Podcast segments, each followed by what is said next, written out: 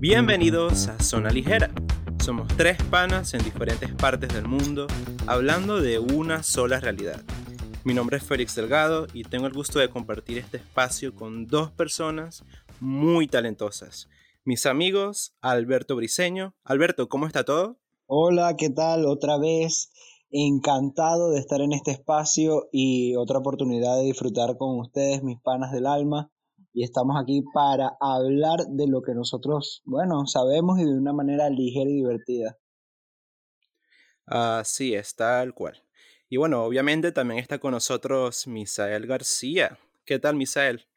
¿Qué lo que, brother? ¿Qué tal? ¿Todo bien? ¿Todo super nice? ¿Todo tranquilo? ¿Todo bonito por acá desde el centro del mundo? Ecuador. Más específicamente en Guayaquil.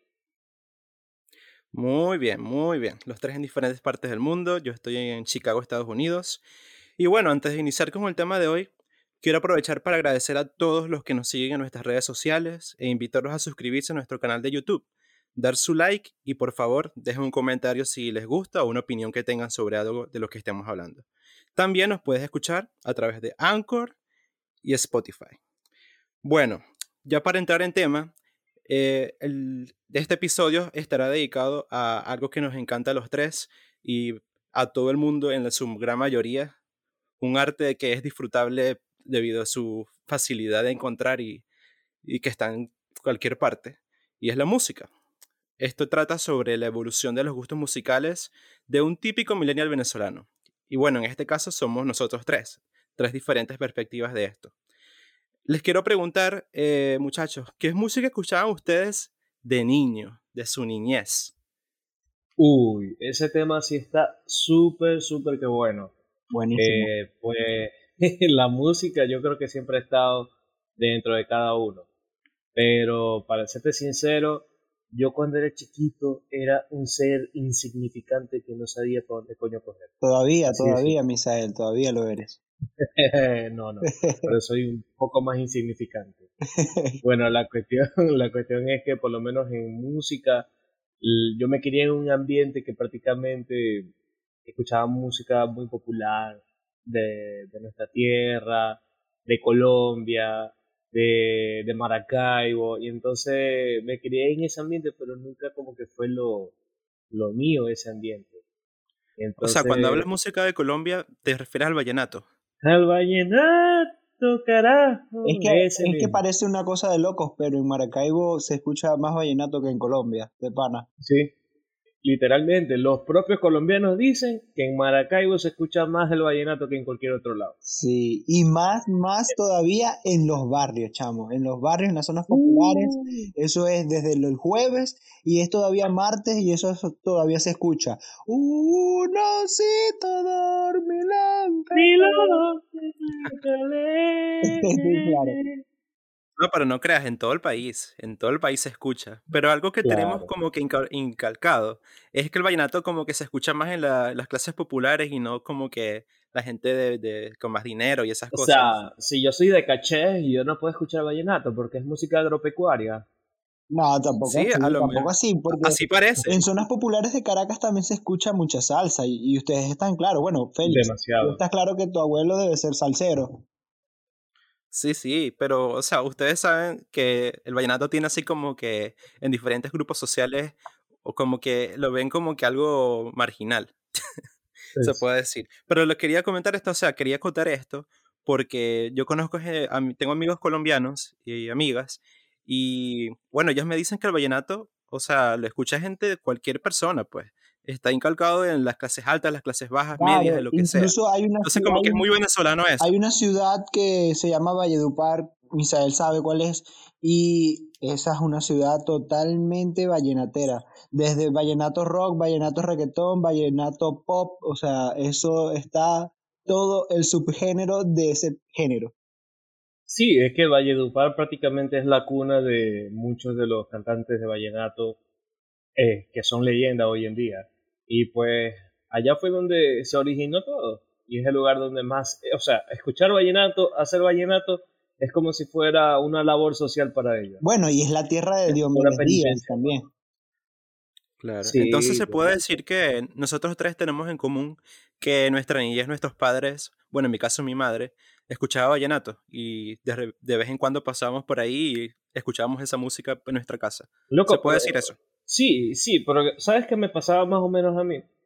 Eh, para nadie es un secreto, por lo menos el que me conoce a mí, este, sabe que mi papá es colombiano y mi mamá es maracucha. Entonces, eh, yo, yo nací prácticamente con mi mamá, o sea, estuve siempre con mi mamá. Con mi papá lo llegué a conocer 20 años después. Pero la cuestión es que mi mamá acostumbraba mucho a que escuchaba música todo el tiempo, todo el tiempo. Y casi siempre era vallenato, salsita, algún que otro pasillo, que es música ecuatoriana y es muy buena de por sí. Bueno, y la cuestión es que a veces cuando íbamos a dormir, mi mamá escuchaba vallenato y bolero. Y yo me crié con eso, escuchando música desde muy pequeño. Claro, pero nunca fue, nunca fue como que mi, nunca fue así como que esa es la música que a mí me gusta. y, también, claro, también algo, algo, tan mágico que es la música es que te traslada a recuerdos que son imborrables y solamente escuchando la canción te trasladas a ese momento y es increíble. Me pasó, por ejemplo, muchas experiencias de viajes que mi familia llevaba todos esos cassettes, CDs, reproductores MP3, todo, o sea, era algo muy analógico y físico, no como ahora que tienes un pendrive con, no sé, 8 gigas y lo metes en el reproductor y todas las canciones que puedas escuchar, o el iPod, o todas esas cosas. Pero algo que ha evolucionado mucho es eso, ¿no? Que antes conservábamos todos esos CDs, cassettes, incluso hasta vinil. Mi abuelo tenía viniles de gaita, de guaco. Entonces, esas cosas han cambiado en esta época. Bueno, a mí me ha pasado algo muy curioso. Eh, yo pasé mi niñez en Maracaibo, la mayor parte, a partir de los seis años. Eh, me mudé con mi mamá y mi hermana para allá. Y, pero siempre pasaba mis vacaciones en Caracas con mi papá. Entonces, cuando iba con mi papá, él tenía la mayoría de su familia en el estado Bolívar y muchas veces nos íbamos de viaje en su camioneta. Entonces, mi papá es una persona que escucha mucha, mucha música llanera. Entonces era, era demasiado increíble. y sabes, loco, eh, que justo estaba pensando en esa canción, Justo estaba pensando en esa canción y le iba a cantar y yo dije, chuta, se me adelantó bueno, este algunos, algunos eh, oyentes que están activos de nuestros seguidores podría saber que mi secreto oscuro es cantar en karaoke todo tipo de canción. Y canta igualito, la llanera, la llanera la canta igualita. Sí, sí. Tenemos un videito de, de Alberto cantando un karaoke. Está bueno, de, de repente, bueno, se puede publicar. se puede filtrar de repente. Podríamos, poner un, pedacito. Sí, sí, eso estaría bueno. Pero sí, lo que le estaba diciendo, o sea, eh, mi papá escuchaba mucho ese tipo de música y también algo un poco distinto, pero va por, ese, va por ahí, de, en ese viaje él de repente compraba mucho, que si, cosas del Conde del Guachero para escucharla en el carro. Sí, un clásico. Yo tenía un tío, yo tenía un tío que hacía lo mismo también. Dígame el gallo de Verita. Ah, el gallo, de, Verita, el gallo de Verita. Yo me acuerdo de los viajes para Falcón, Coro, eso era en la vía, puro gallo de Verita. Los chistes de Emilio Lovera también. Te vendían el. Lo de Javier. el pack de el malandro, el malandro cagado, creo que era, no me acuerdo sí, el carro de Drácula. El carro de Drácula, eso.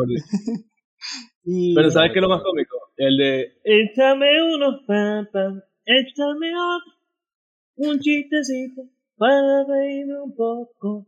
Esos eran los, los chistes de Javier. Esos también los colocaban a full en las camionetas cuando uno iba de viaje. Sí, todo el tiempo. Sí, esas son cosas típicas de antaño, se puede decir, porque esos tiempos están lejitos, más como 15 años habrán pasado de eso. Y ¡Uh! bueno, eh, algo que ajá, me pasó, eh, ajá, en mi casa se escuchaba salsa, se escuchaba vallenato, con mi papá esta música. Pero a mí ninguno de esos tres géneros me llamó la atención, ninguno de los tres me gustaba.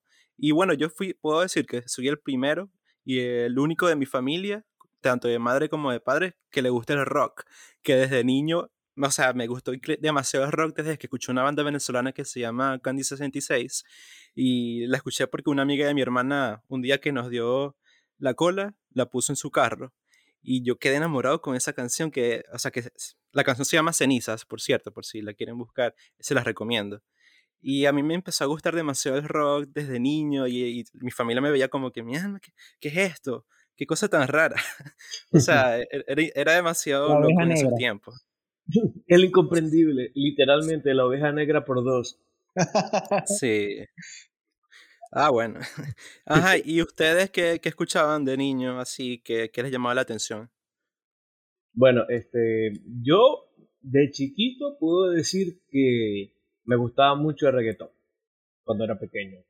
No sé, tenía así como que... Te gustaba perrear, te gustaba perrear. Sí, yo creo que sí, me gustaba muchísimo. Pero hubo un momento en mi niñez que escuché, me recuerdo Thriller de Michael Jackson, que yo dije como que, ¿qué, tipo de música es esta? me dije así dentro de mí mismo, yo dije, ¿qué tipo de música es esta? Y empecé a ver todas las canciones de, de Michael Jackson, los videos y tal, y pues eso, súper brutal, loco. A mí me marcó mucho la música de Michael Jackson, su, su nivel de, de cómo componía sus canciones, los bailes, los videoclips, o sea, todo. Sí, eso fue algo que marcó una época. Sí, es que justo a partir de allí yo dije como que a mí como que me gusta mucho la música en inglés. Un estilo de música que no es propio como que de mi tierra, sino que algo exótico. Y yo creo que desde ahí, desde ahí fue que como quien dice, a mí me empezó a gustar mucho más como que el pop, el rock, y pues hasta el sol de hoy me he quedado en esa. Pero Misael, una pregunta, eh, un paréntesis. Tú dices que te gustaba el reggaetón hace yo primero, pero, o sea, ¿Te gustaba a ti? ¿Por qué? ¿Dónde lo descubriste? ¿Tu círculo de, en el colegio? ¿Tus padres? O sea, ¿cómo fue que te gustaba el reggaetón así en un principio? Bueno, yo te comento. Yo tenía una prima que era medio tostadita de la cabeza. Y entonces, ella, en sus ocurrencias, en sus cosas, ella acostumbraba mucho a tener un reproductor de, de radio, ¿verdad?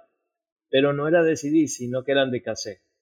Entonces, allí casi siempre tenían como que lo último del momento y lo que se escuchaba era como que el, el reggaetón y Juanes, me recuerdo yo, el reggaetón y Juanes. Camisa negra. camisa negra. Sí, estaba full la camisa negra, pero creo que también era un poquito mucho antes de eso. La cuestión es que mi prima tenía canciones, casi todas eran de reggaetón, lo último que había salido eh, en el momento y pues yo como que veía el swing y eso como que me llamaba mucho la atención. Más que todo eran por el, por el ritmo, no como la letra ni nada de eso. Sí, la letra estaba polémica en esos tiempos, la verdad. Sí, y es que me acuerdo también que mi, mi pasión, o sea, me gustaba más el reggaetón porque recuerdo que en aquel tiempo Calle 13 estaba recién sus, surgiendo, pues. Entonces, las letras eran súper chéveres, era así como que rap, reggaetón, una combinación toda, toda rara ahí, toda extraña, y como era muy polémica, al mismo tiempo estaba como que ese interés de niño que, que puede escuchar lo que es prohibido, ¿me entiendes? Claro. Y creo que más que, todo, más que, todo, fue por eso que me empezó a gustar ese tipo de música en aquel tiempo.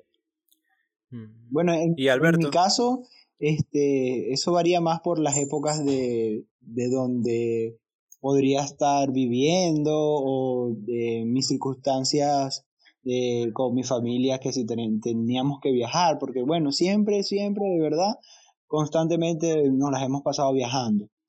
Eh, o sea, mudándonos de casa y una, también viajamos a Europa. Entonces, he tenido muchas influencias de muchas de muchos géneros, incluso hasta el flamenco. Mi hermana bailaba flamenco y a mí me gustaba. Entonces, este, he tenido, ¡ay, qué guayabo! Entonces, bueno, ese, tipo de, la pata negra, la pata negra, no sé, de repente, de repente puedo poner en un playlist alguna canción de esa. Entonces, de verdad, de verdad, muy variado. Desde el Crespo con, este, no sé, Píntame, ¿se acuerdan de esa canción? claro, claro. Bueno, yo, recuerdo eso de la infancia de fiestas, chamo. Fiestas familiares o que si con amigos de, la escuela que ponían así en las fiestecitas. Entonces. Dígame, en las fiestecitas, Alberto, cuando decía, Algo en tu cara me fascina, algo en tu cara me domina. Ese era lo más típico, más venezolano posible. Entonces, eh, esos, como yo les dije, que son momentos, siempre intento recordar esos momentos porque me gusta, pues, y puedo escuchar de todo. Ahora, algo que sí me pasó fue que de repente fui muy dark. Comencé a escuchar eh, Ramstein, eh, Tokyo Hotel, música muy emo, de repente Panda, eh, bueno, muchas, muchas, muchas, mucho rock alternativo, no de un género en específico como, no sé, Metallica o Heavy Metal, no, sino que lo que escuchaba así también mis amigos, mi entorno, My Chemical Romance, también Green Day, esas son bandas que me marcaron, por ejemplo, en mi época de, del liceo.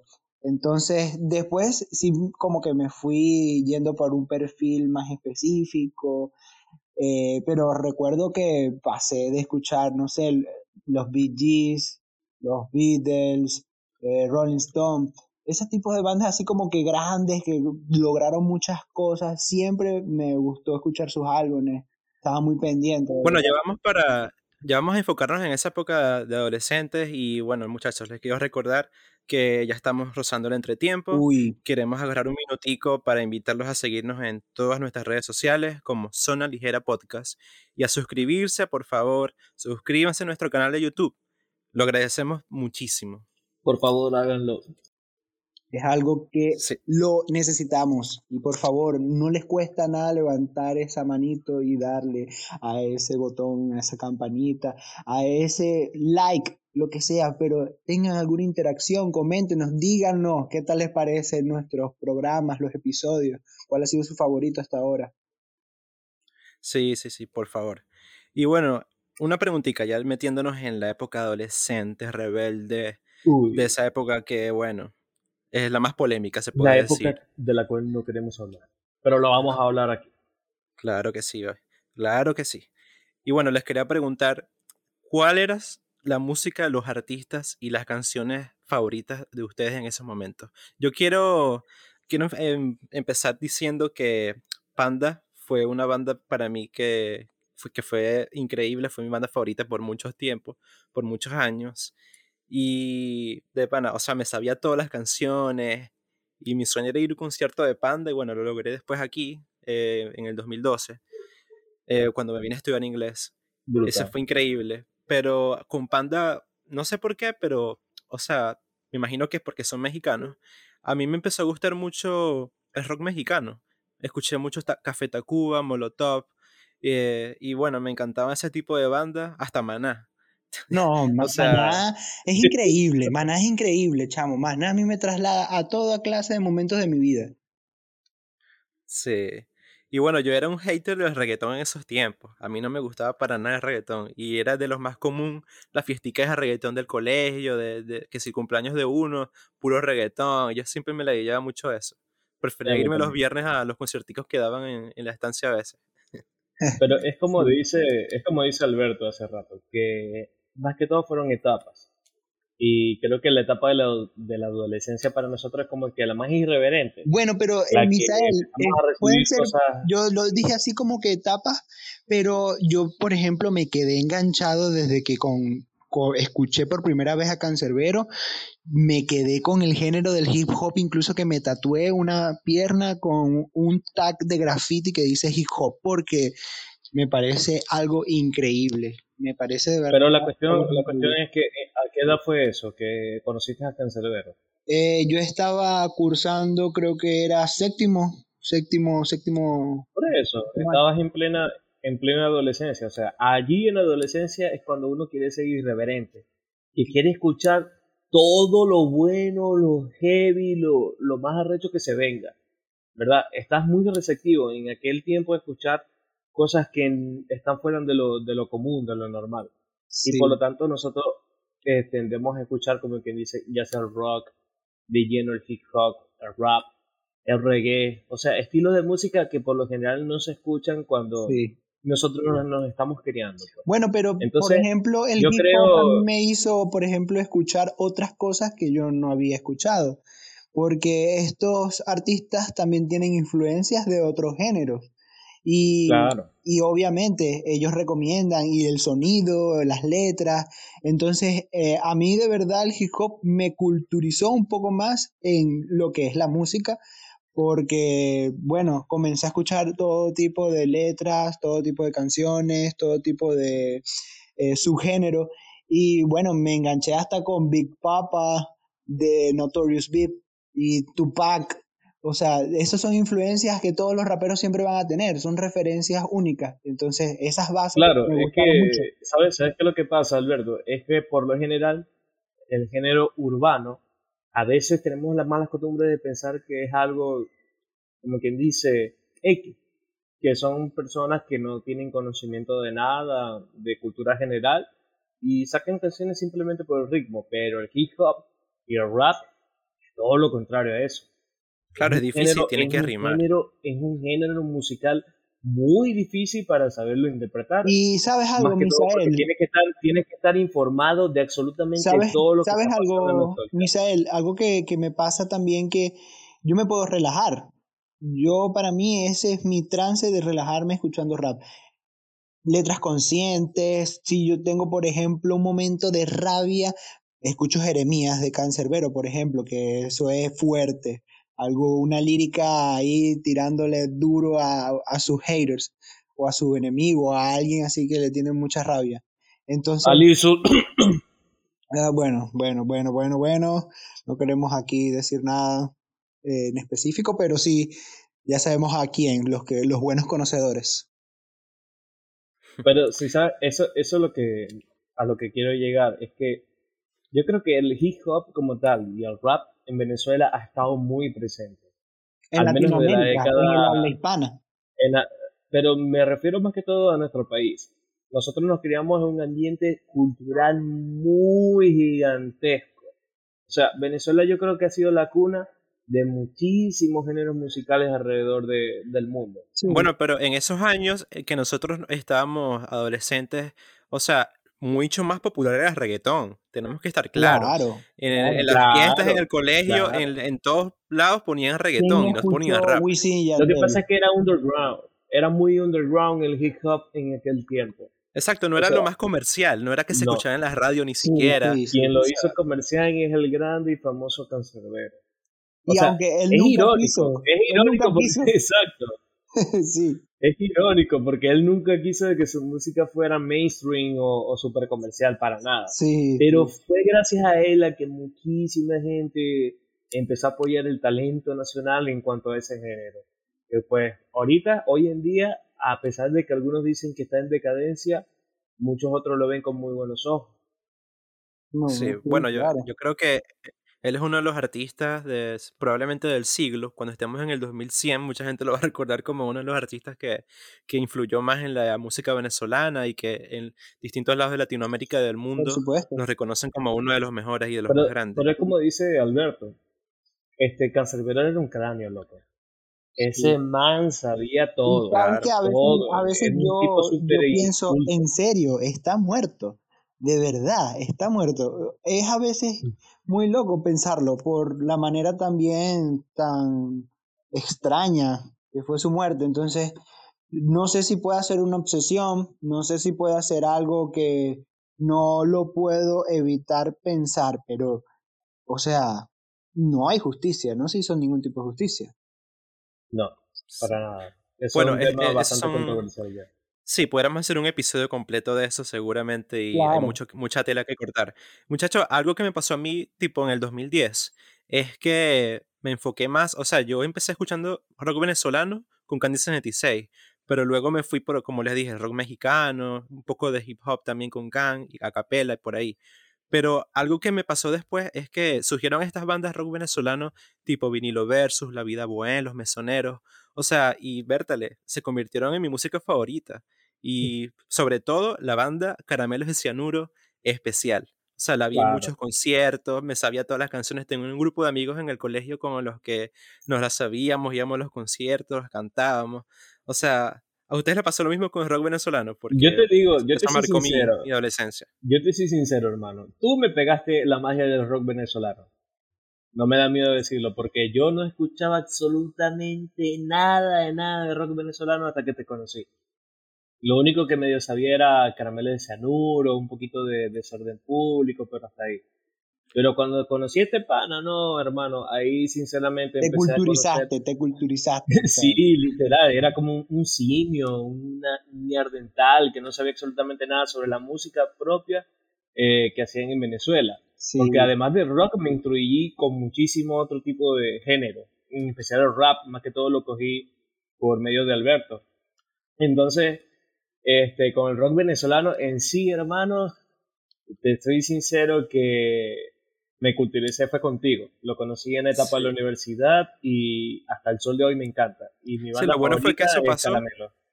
Lo bueno fue que eso pasó, pero si hubiese pasado unos años atrás, te hubiese agarrado el boom de los conciertos y seguramente... Eso, eso es lo malo. Claro. Eso es lo maluco. Eso es lo maluco, loco, porque nunca pude aprovechar esa oportunidad. Exacto. Sí. Algunos eran gratis. ¿Y tú, Alberto? ¿Tú, ¿Tú, escuchaste rock venezolano en esos tiempos? Sí. ¿Te enganchó esa época cuando estaban de moda? Recuerdo que también nosotros escuchábamos mucho la radio La Mega. Siempre, siempre, mm. siempre la escuchábamos que sí para ir al colegio o si no circuitos éxitos también. Entonces son esta, estos circuitos radiales que son a niveles nacionales y siempre ponen y apoyan eh, nuevos, los nuevos surgimientos musicales en el país. Entonces alguna que otra banda pude escuchar. Me recuerdo que, bueno, vinilos en su mejor época, Los Mesoneros también, eh, Jacobba, una banda de reggae que también es muy original y por cierto es de Maracaibo. La escuché también así en esa época. Entonces. Yo llegué a ver eh, conciertos de Jacobba de pana que son como 10. E iban demasiado a la estancia. Es una orquesta. Demasiado. Sí.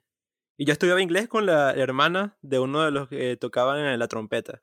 Y coño, o sea, yo me vacilaba mucho esos conciertos. Tocando la trompeta. Yo creo que tú me dijiste algo ahora de eso, ¿no? Sí, sí. bueno, eh, una pregunta que yo tengo hablando de esto, este tipo de género. El rock. ¿Ustedes creen que el rock murió hoy en día? Nah. Mm, yo creo que no ha muerto. Yo creo que está en un estado de, hibernación. En, un mm. estado, en un estado en el que el rock eh, no es lo más relevante que, está ahorita en el mercado, pero creo que va a llegar una época en la que se va a retomar otra vez ese poderío que tenía. Bueno, ustedes son más especialistas en ese género porque bueno, tiene muchas influencias de verdad de bandas muy rockeras, pero desde mi punto de vista yo veo más bien el rock que se está aislando a otros ritmos, incluso musicales.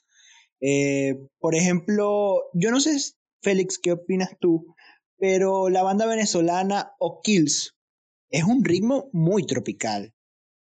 Y sí, lo que pasa es que O'Kills, O'Kills tiene música como que bastante experimental. Ellos siempre quieren, que en cada disco que sacan, experimentan, le, le tocan un instrumento, invitan a, a, sus álbumes a artistas que no necesariamente son del rock como tal. Exacto. Y sí, es, es una banda, exacto, que está como que adaptándose a la actualidad musical en general. Y yo lo veo así, yo lo veo desde ese punto también, que incluso se va hasta por un área más comercial que puede tener un chanteo requetonero, Bad Bunny. Uh, bueno, para eso quiero llegar. Ustedes saben que el reggaetón ha estado dominando el mundo anteriormente, pero ahorita más aún. O sea, este es el punto álgido del reggaetón en el que el año pasado Bad Bunny lo rompió todo. Llegó a ser el, número, el artista número uno, ganándole incluso a artistas como Miley Cyrus, Katy Perry. Es el nuevo o sea, incluso aquí en Estados Unidos. Es el nuevo pop.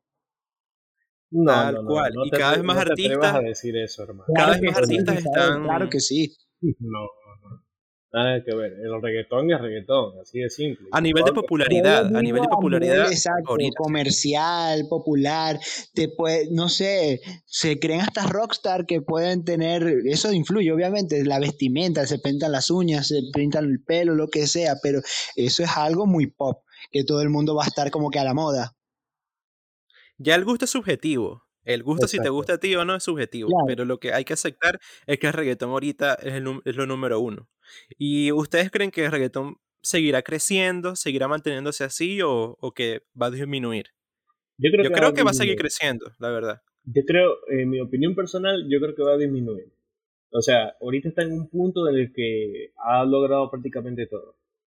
Yo creo que van a pasar unos añitos más en el que se van a mantener en ese en ese estatus. Pero con el tiempo van a decaer. Porque si te pones a analizar un poquito los inicios del reggaetón como fueron, que eran muy distintos a lo que es el reggaetón hoy en día. Entonces ellos tuvieron que evolucionar para ser mejores o para mantenerse en la línea en la que estaban. ¿Tú crees que Daddy Yankee, Daddy va a fracasar? Mira, hermano, yo creo que Daddy Yankee como artista, eh, yo creo que no tiene nada más que ofrecer como artista, pero como productor sí, y muchísimo. Bueno, bueno eso... ese, es eh, la influencia, yo creo que principal del reggaetón.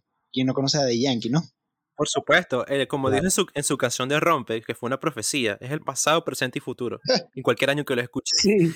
Entonces, bueno, también hay que acotar, ah, como estamos diciendo, que la música está como que evolucionando, que la verdad es que el trap está ahí con el reggaetón entre el género más heavy y más popular hoy día. En inglés, el rap, el trap está también, bueno, siendo increíble, lo escucha demasiada gente y prácticamente los conciertos masivos están siendo de trap.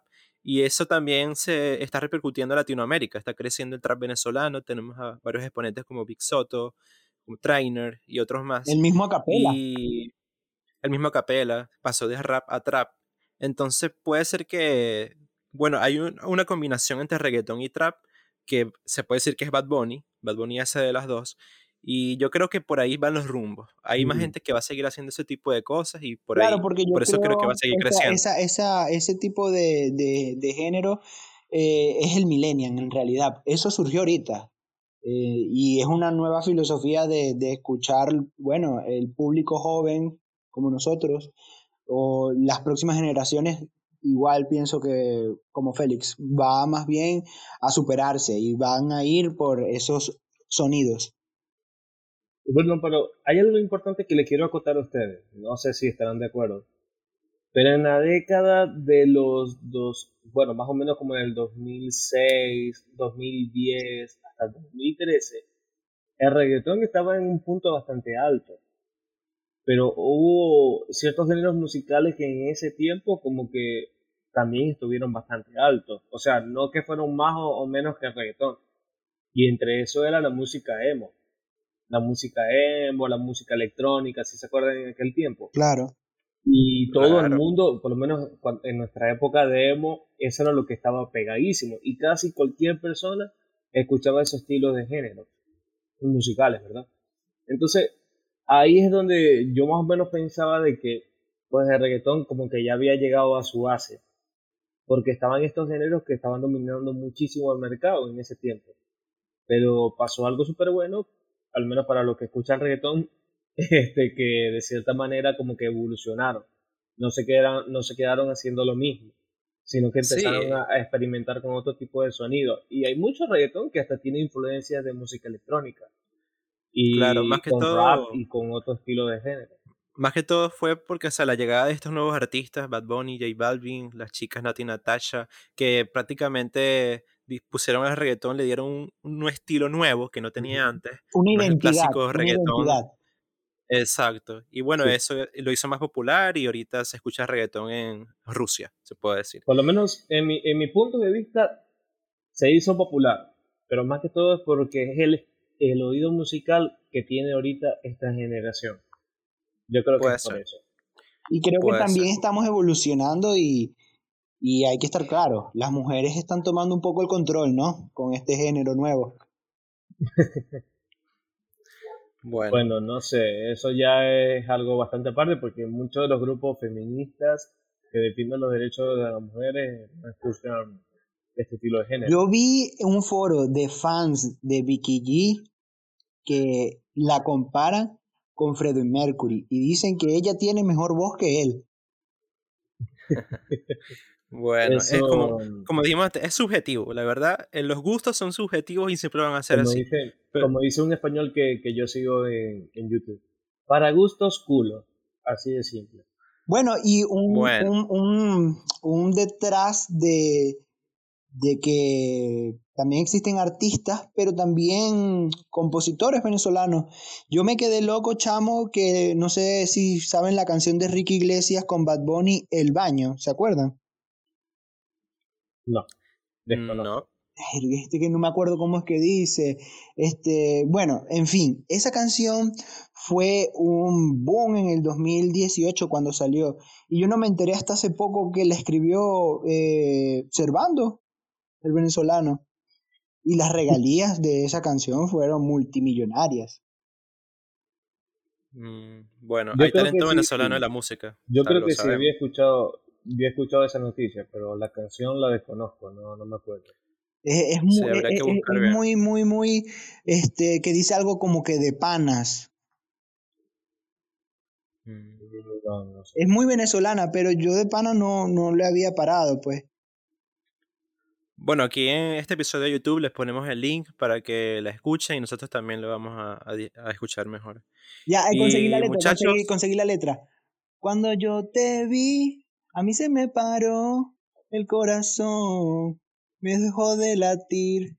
Quiero que estemos solos, por ti me descontrolo. Discúlpame mi amor por esta invitación. Vámonos para el baño, que nadie nos está viendo. Si no me conoce, nos vamos con nosotros. Ok, Alberto, Alberto, Alberto, Alberto. es mejor, es mejor poner el link en YouTube para que la gente le escuche con más calidad, por favor. Literal, literal. Pero ya saben, ya saben cuál es la canción. No, no pero la, vamos a conocer. La vamos a conocer tranquilo. Eso es muy observando, al menos el principio de la canción. Doble sentido. Y bueno, muchachos, eh, el tiempo nos hará saber si el reggaetón va a continuar siguiendo, si o no, o va a disminuir, el rock va a resucitar de nuevo, se escuchará Metallica en todos lados, vamos a ver qué pasa. Lo cierto es que estamos llegando al final de este episodio. Eh, unas palabras de despedida, por favor, Alberto. Bueno, primero y último, o bueno, último, mejor dicho. Eh, de verdad, agradecido con todos, con ustedes muchachos, porque le estamos echando un camión, nos estamos organizando un poco más y estamos intentando hacer que esto sea aún más interesante de lo que está haciendo. Entonces no se olviden de suscribirse y estar pendientes en nuestras redes sociales que vamos a estar interactuando, publicando eh, más cosas y sacando contenido bien chévere. Así es, se vienen cosas buenas, pendientes. Misael, unas palabras. Bueno, más que todo de agradecimiento a todos aquellos que nos han seguido desde el comienzo y que pues siempre están ahí sintonizándonos y diciéndonos cómo tenemos que mejorar y todo eso. Yo la verdad estoy totalmente agradecido con toda la audiencia y pues eso nos ayuda muchísimo a seguir haciendo este tipo de contenido. Así es, y vamos a seguir haciéndolo y la idea es que todos la pasen bien y que les guste lo que estamos comentando. Bueno, hemos llegado al final. Se despide Félix Delgado. Somos Zona Ligera. Si te gustó, síguenos en nuestras redes sociales y suscríbete. Muchas gracias. Adiós. Hasta luego. Adiós.